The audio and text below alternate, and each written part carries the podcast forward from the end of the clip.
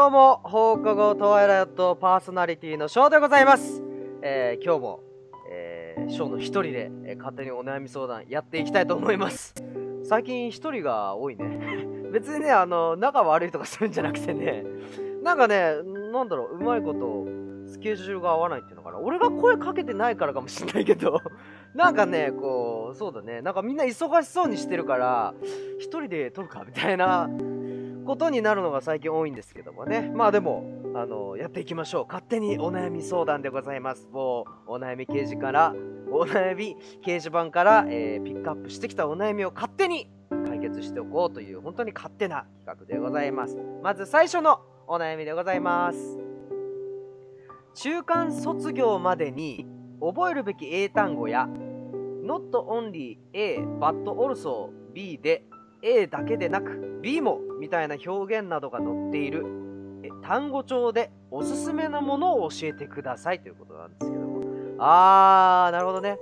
まあ中間卒業ってのがちょっとよくわかんないけど中間試験かな？試験のことなのかな？あのあります。一つ英単語。僕がすっごいおすすめのやつが一つありまして。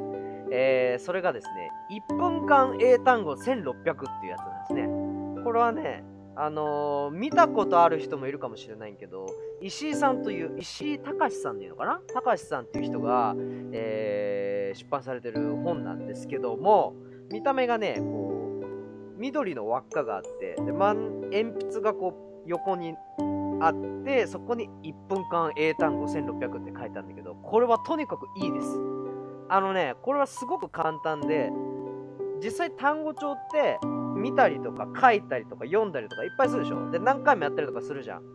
俺あんまりそういうの好きじゃないっていうか効果なくてでなんか嫌だなと思ってたの。である時にこれを見つけてこれが言うにはその本が言うには要は記憶で定着させると。だからもうずっと何回もザラ見して何回も何回もそれをやることでその単語は覚える。って言ってた。で最初うっそーと思ってでも言われた通りにあの僕電車であの通学してたんですけどもその時にずっとこうもう何の気なし何も考えず気がついたらパッと出してバーってただ見てるだけ。もうすぐパペラペラペラペラみたいなずっと繰り返してたそれをずっとやってたらある時に英語の成績が上がったんですよ。成績上がったの。あの文法とか何も分かってないのになんか読めるんだよね文章が。単語が分かってるから。そのおかげでね結構なんだそんな一番になったりとかしなかったけどもあの自分ではびっくりするぐらい成績も上がってでその後僕留学するんですけどもその時もあこれはいいと思ってこの手法でこうあの自分で単語帳作ったりとかしてました、うん、すごくいい単語帳なんですよ。1分間英単語1600あの石井隆さんのやつで。あのね実は親戚の人で英語を勉強したいという方がいらっしゃいましてで、あ、あのー勧めたんですよ、これを。だけどね、本屋にもう売ってないね。もしかしたら注文しないとないかもしれない。これかなり、なんでかっていうと、ま、まだこの 単語帳のプレゼント、プレゼンするとね、あの、色がいいんだよ、色。色もね、気を使ってて、やっぱ人って、色とかでも、やっぱ、こう認識して、脳が記憶してるみたいなことも、あの本のこの英単語の中に書いてあったんだけども、本当にね、こう覚えやすかったですね。うん、で意味もね、一つしか載ってないんだけど、その意味で大体こう、ふっと分かりやすいという、ちょっと不思議な本なんですね。僕はすごくこれ、おすすめしてます。無駄な労力がいらないというか、いつでもこう気軽にね、であの取り出して、こう、あの見れるっていうのが、僕はすごくいいなと思いましたね。なので、その、ちょっと、あの探してみてはいかがでしょうか。うん。今夜見つからなかったんだよな、俺は。その親戚の人に見てほしかったんだけど。えーさて、続いてのお悩みでございます。匿名さんの方です。男子が膝を触る理由は？今日、好きな人に膝を触られました。3、4回くらいで、私がノートをまとめていて、話していない時に急に触ってきました。実は今回だけじゃなくて、前にも2、3回ほどあり、正直驚いています。こういうボディタッチは普通の、普通のことなんですか？うん。普通じゃないと思う。どうだろう？俺はやらないけど、そんなこと。なんかさ、これは別に男の感覚だから気にしなくていいかもしれないんだけど、一時期高校生ぐらいの時かな、マッティに膝を触られたことがあったの。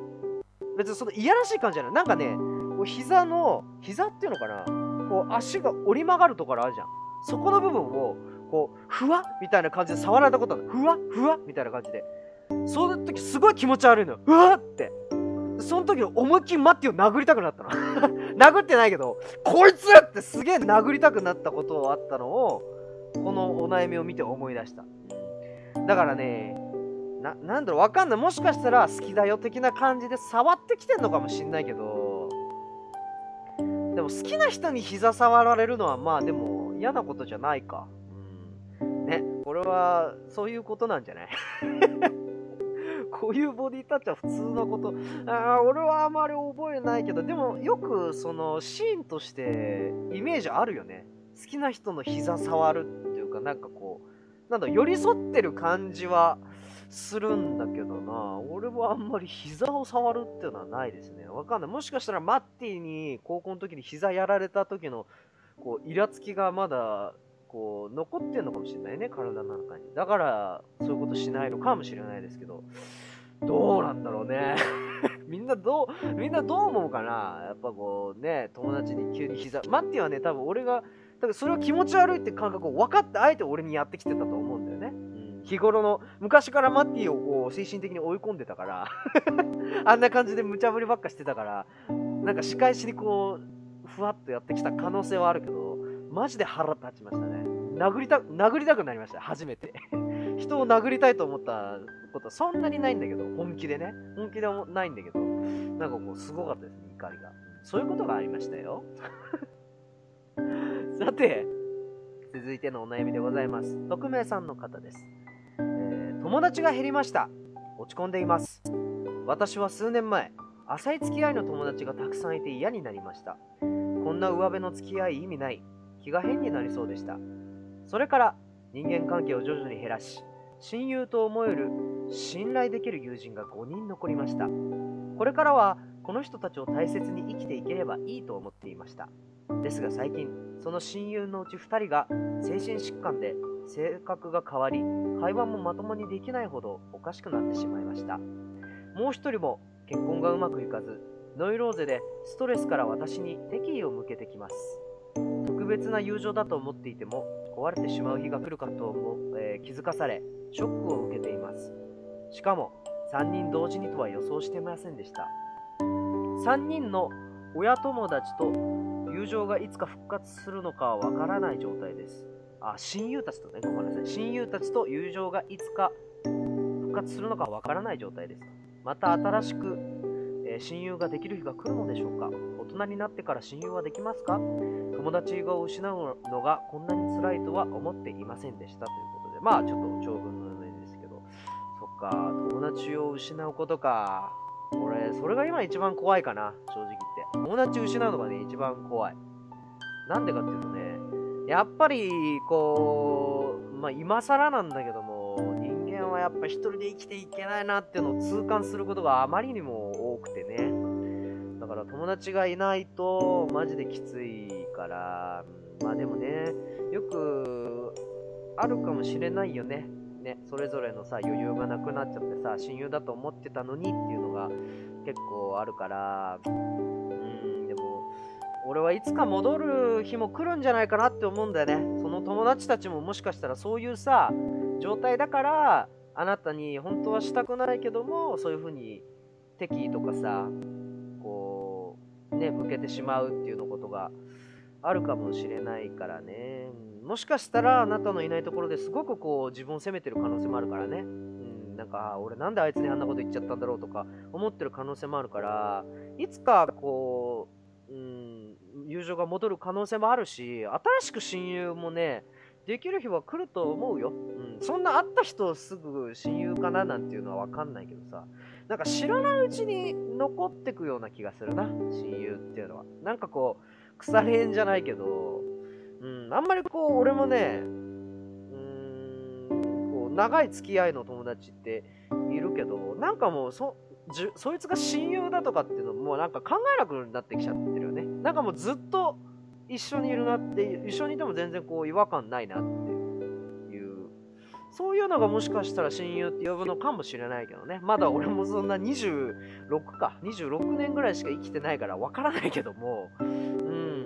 いや、大人になってからも俺できるような気がするんだよね。別にそんな、まあ、付き合いがね、長いほど、こう、強い絆っていうのはきると思うんだけども、うん、もしかしたら、意外や意外、親友が大人になってからできることはあるかもしれないよね。例えで言うなら、声優さんの例えで申し訳ないけど、杉田智和さんっていう声優さんがいて、その人は中村雄一さんっていう声優さんとすごく仲がいいの。でも彼らは全く違う場所で育って、ある日、声優になってから仕事場でばったり会って、で、同い年だっていうことが判明して、そこからこう、いろいろゲームの話だとか、いろんな話して、ものすごい仲良くなって、今では声優界では中村雄一さんと杉田智和さんっていうのはもう、何？そのカップルなんじゃないかって言われるぐらいもう仲がいいみたいな。そういう風に言われてる人もいるぐらいだから、全然大人になってから親友はできると思うし、あなたの今までの親友たちとも復活する日が来るかもしれないからね。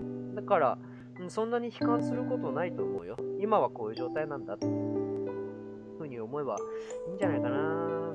いや、友達失うのはね、やっぱ辛いよね。俺もね、まあ今、一緒にラジオやってくれてたり、こう、たまに会話する昔からの友達いるけど、やっぱりね、こう、うーん、ね、昔よく遊んでたやつとかさ、よく連絡取り合ってたやつと、今ちょっと連絡取り合ってないのを若干後悔してる部分はありますね。反省だね。反省してる部分はちょっとあるかな。もっと、こう、つながりを続けられたんじゃないかなっていう。なんかそういう思うこともたまにあるので、うん、やっぱりね、辛いよね。友達失うっていうのはね。だからこそ今は、うん、大事にしていこうかなっていう大事にしていくっていうのは具体的に難しいけど、俺はやっぱり、うーん、話を聞いてあげるとか、困ってたら。あとは、素直に言葉で言うのが一番かなって思います。ありがとうとか、うん、助かるよ、本当に、本当にありがとうとか、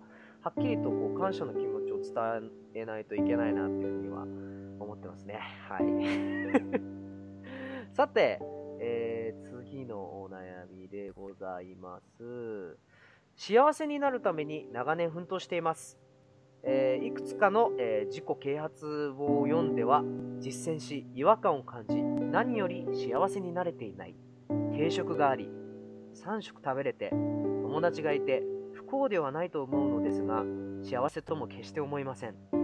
世の中には楽に幸せになっている人それでいて道徳心が欠,、えー、欠落している人が多いと感じています。自分の人生を幸せにしたいです。考え方を変えたり努力したって辛いだけ。楽に幸せになった方々に聞きます。どうして楽に幸せになれたんですか？うん、俺は楽に幸せになってないし、まあ、ね、どう言ったらいいかわかんないけど。どうして楽に幸せになれたんだろうね、そういう人たちはね。うん、幸せなんじゃないんじゃね？もしかして。俺なんかね、多分幸せのその見方ももう違うと思うんだよね。だから、あのー、あなたが、この方がね、この方、たけるさんって言うんだけど、言われすぎて、たけるさんという方は定食があって、お仕事もあってね、3食食べれて、友達がいて、不幸ではないけど幸せだと感じている。で、多分それがあなたの幸せの基準なんだと思うんだ。多分、今のあなたの状況幸せだよっていう人も多分いると思う。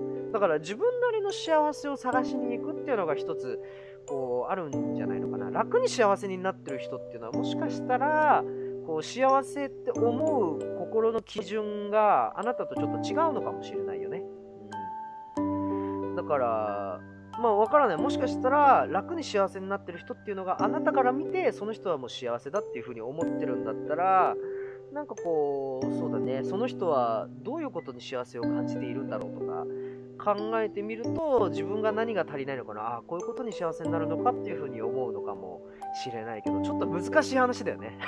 頭がこんがらがってきちゃうよね、うん、自分に置き換えて言うと僕は幸せな暮らしをしてたと思います。お仕事もあって自分であのこう好きにご飯も食べれて友達もいてすごくいい環境にいたと思います。だけどなんかこうもっとこう楽しくなりたい。もっとこう幸せになりたいって思ったんだろうねその状況の中で。多分この方と同じですよ。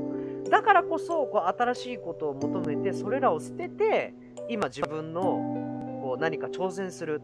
改めてこう困難な道茨の道を進もうっていうふうに決めたんだなっていうふうに自己分析改めてしてみるとそう思いますね。何かに挑戦し続ける。常に自分が成長していたいっていうのが自分にとっての幸せなんだなっていうふうに感じたので今僕はそうしています、うん、だから難しいよね。自分にとって幸せなことって何なんだろうなってちょっと考えるだけでだいぶ変わるんではないかなというふうに思うんですけども。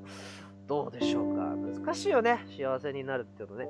だから、もしかしたら、不幸なことが連続で続いた時に、ちょっとしたことが幸せに感じることってあるじゃない、うん、俺なんかも心が苦しい時にさ、家に帰ってきて、家の扉を開ける瞬間が幸せだったことがあるの。そんぐらい落ち込んでたことがあって。でも大事だなって思ったんでね。やっぱり不幸があって幸せが生きてくるっていう可能性もあるから、すごく幸せな過去あの幸せに囲まれていて安定してる人って逆に幸せの感覚ああ俺幸せだなって思う感覚が鈍ってきてるから結構幸せなことばかりっていうのもあれなんじゃないかなっていう風に感じることもありますがちょっと難しいよね。なんかこう勘ごらがっちゃうね。あいつが俺で俺があいつでみたいな。そんな感じのなんかこうこんがらがってしまう会話でしたけど。会話？うん回答でしたけど。あ次のね、お悩みなんですけど、2つあって、2つともこうちょっと、うん、あのー、読んでみようかなというふうに思います。えーえー、ネームがキキッカさん、えー、助けてください。私は中2の不登校です。不登校になってもう半年が経ちました。私は先生たちが怖くて学校に行ってないんだと思います。自分でもよくわかりません。今日母にどうやったら学校行けんの？もう半年経ってんだよと怒られました。転校も考えましたが、今まで学校行ってなかった私がすぐ行けるわけないと思いました。週に2、3回、教室ではない別の部屋に行ったりしています。行けなかった日は夜行ったりしています。毎日来る電話も怖いです。母も怖いです。毎日泣いています。ちょっとしたことで泣いてしまいます。でもずっと落ち込んでいるわけではなく、電話や家族がいない時は好きなことをしていて普通に楽しいです。こんな私はどうしたら学校に行けるでしょうか自分では考えても分かりません。さあ、続いては、えー、匿名さんの方ですね。中1です。学校に行きたくないです。未だにクラスに馴染めず、自分から声をかけることすらできません。休み時間はだいたい机に突っ走っています。部活は絵を描くのが好きなので、絵を描ける部活に入りました。けれど、当たり前ですが、自分より絵が上手い人がたくさんいて、絵を描くことにも自信がなくなってきました小学校の時に仲良しだったことは全員クラスが離れぼっちです親は母が離婚を申していて今は姉と母と私の3人です私もしっかりしなくちゃいけないのにどうしても自信がありませんこの前に中間テストがあったのですが勉強は大嫌いなため散々な点数でした逆に姉はレベルの高い高校に行っていて成績も学年1位があります私は運動もできないし、ゲームも下手で、どこも優れていません。気づけば、いつも誰も知らないところで泣いています。本当情けないです。自分でもよくわからないのですが、多分このようなことで学校に行きたくないのです。いじめとかはありません。母に言おうと思っていますが、やっぱり不安です。ずっとスマホばっかりしていて、勉強なんて何もしてないのに、学校に行きたくないだなんて甘えて、甘えですよね。長文すいません。こんなどうしようもない相談ですが、回答していただけるとありがたいです。ということで。なんかこの2つのお悩みが、ね、不登校で、でも、こう理由がちょっと曖昧という感じになってたので、ちょっと読んでみたんだけども、うん。いや、俺もね、この経験があるんですよ。うん。で、親にも言われたしね、どうやったら学校行けんの？もうどうすんのあんた将来みたいな、すっごい言われて、すごい揉めてた時期もあったし、自分でも、こう、先生たちがこう、なんか学校が怖いっていうのかな。何、ななんだろうね、あの学校の感じ。ださっきのさ、友達の話じゃないけども、やっぱ上辺だけで自分が生きてきたなっていう感覚がちょっとあってそういう自分に嫌気がさして学校に行ってなかったっていうのもあるしこう将来何にすんだみたいのを無理やり決めさせられる圧迫感みたいなにも耐えられなくてこう自分がどうしたいのか自分がっていうそういうなんかのがなかったんだね今まで。ふりをして生きてきたみたいな感じだから急にこう自分はどうなんですかみたいな現実を突きつけられてそれでこう学校に行きたくなったっていうのが自分はあったんじゃないかなという今の分析があります。なんとなくね、なんとなく。それが本当かどうかはまだ自分でも分かってないんだけど。うん。ただね、なんだろう。まあ、これ読んでて思ったのが、こう、家族がいない時は好きなことして普通に楽しいっていうのは、なんか、なんか正常なことな気がするんだ。だから何かこう好きなことは普通に楽しんでたら好きなことに今で今だからこそ取り組んだらいいんじゃないかな。学校行かない時間使ってさ俺それ大事だと思う本当に。逆にみんなはそれで学校に行ってそう好きなことをやる時間っていうのはまああるだろうけどもそう向き合う時間ってもしかしたらない可能性もあるから。でもあなたは逆にこう好きなことをしていて普通に楽しいっていう感覚を得られてるんだったらそれをちょっと突き詰めてみるのも僕はありなんじゃないかなと思うんだよね。家で何にもしないのはちょっとまずいから、せめて学校行かないんだったら、そういうことしてみるのは僕はありなんじゃないかなっていうふうに思います。僕もそうしてました。人にあの話聞きに行ったりとか、夜散歩したりとか、本当に何も当てないんだよ。何も当てないんだけど、なんかそういうことしてんのが好きだったんだよね。音楽聴いたりとか、なんか音楽探しに、CD 探しに行ったりとか、そういうことばっかしてた。あと映画も見てたね。映画も好きでさ、レンタルとかずっとしてたよ。ダメだよね。でも好きだったんだよね。深夜に見る映画が一人で。映画見てゲームして、ほんと好きなことばっかやってた。でも今で、今思うと、あの時の時間って決して無駄じゃなかったなっていう風に感覚では思いますね。なんかそんな風に感じるので、僕は好きなことやってるのはすごく大事だと思うし、やっぱりね、家庭の状況とかもあるよね。あのね、2番目に紹介した方は、お母さんが離婚を申し立てていて、ね、こう、自分もしっかりしなくちゃいけないけど、どうしても自信がなくなってしまう。まあ、お姉さんだったりね、周りのことだったり。自信がないのは当たり前だよ。うん、なかなかその年ですごい自信持って何かやってる人っていないんじゃないかな。すごく少ない。わかんないよ。お姉さんはもしかしたら自信ある方かもしれないけども、なかなかその年で自信あるやつって逆に嫌なやつだと思うから、うん、逆、うん、そうだね。自信は特に必要ないんじゃないかな。ただ好きなものを一生懸命取り組んでどんどん上手くなってやろうみたいな上昇、上昇希望っていうの？上昇希望？なんだろうこう上手くなろうっていう、こう、なんか意欲っていうのが、うん、中学校、中学生には大事なんじゃないかなというふうにますね。僕もね、全く自信なかったですからね。それこそ喋りなんてもう全く自信なかった。今ではね、すげえ喋ってるけど、一人で でも当時は全然滑舌も悪いし、全然喋ること興味なかったけども、あの、自信って多分人からもらうものなんですよ。あの、人からもらうものっていう感覚があって、一時期。な、なていうのかな。僕は人がくれるものと思ってて。で、人は自分が得るものだって言ってるんだけども、なんでかっていうと、俺は今こうやって喋りがこう好きになったり喋ろうと思ったのは、人から、いや、あなた結構喋り声が分かりやすいから、自信持ちなさいっていう風に言われたから、そういう風にやってるだけであって、うん。そのおかげで自分は伸ばせてるっていう風に思ってるので、そういう風な自信は、あの、生きてくとだんだんついてくると思うし、あんまりね、自分に自信がありますなんていう人はいませんから、ご安心ください。うん。俺を見てみろ。俺を見てみなさい。うん。まあね、ちょっと時間が来てしまったので、えー、今日はこの辺にしたいなというふうに思います。うん、今日もね、あのいろんな、ちょっと友達とかね、中学校の、やっぱ学校ね、始まって、まあ、2ヶ月ぐらいか。だけども、やっぱ難しいよね。学校でね、馴染むの。俺も学校大嫌いだよ。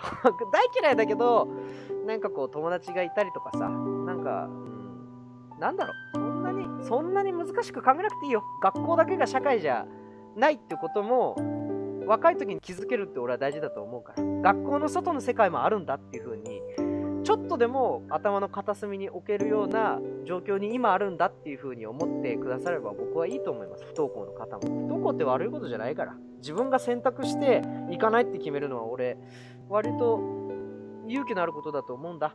うん。じゃあまた次回、えー放課後トワイライオット、えーよろしくお願いいたします。それでは皆さんまた。さよなら。バイバイ。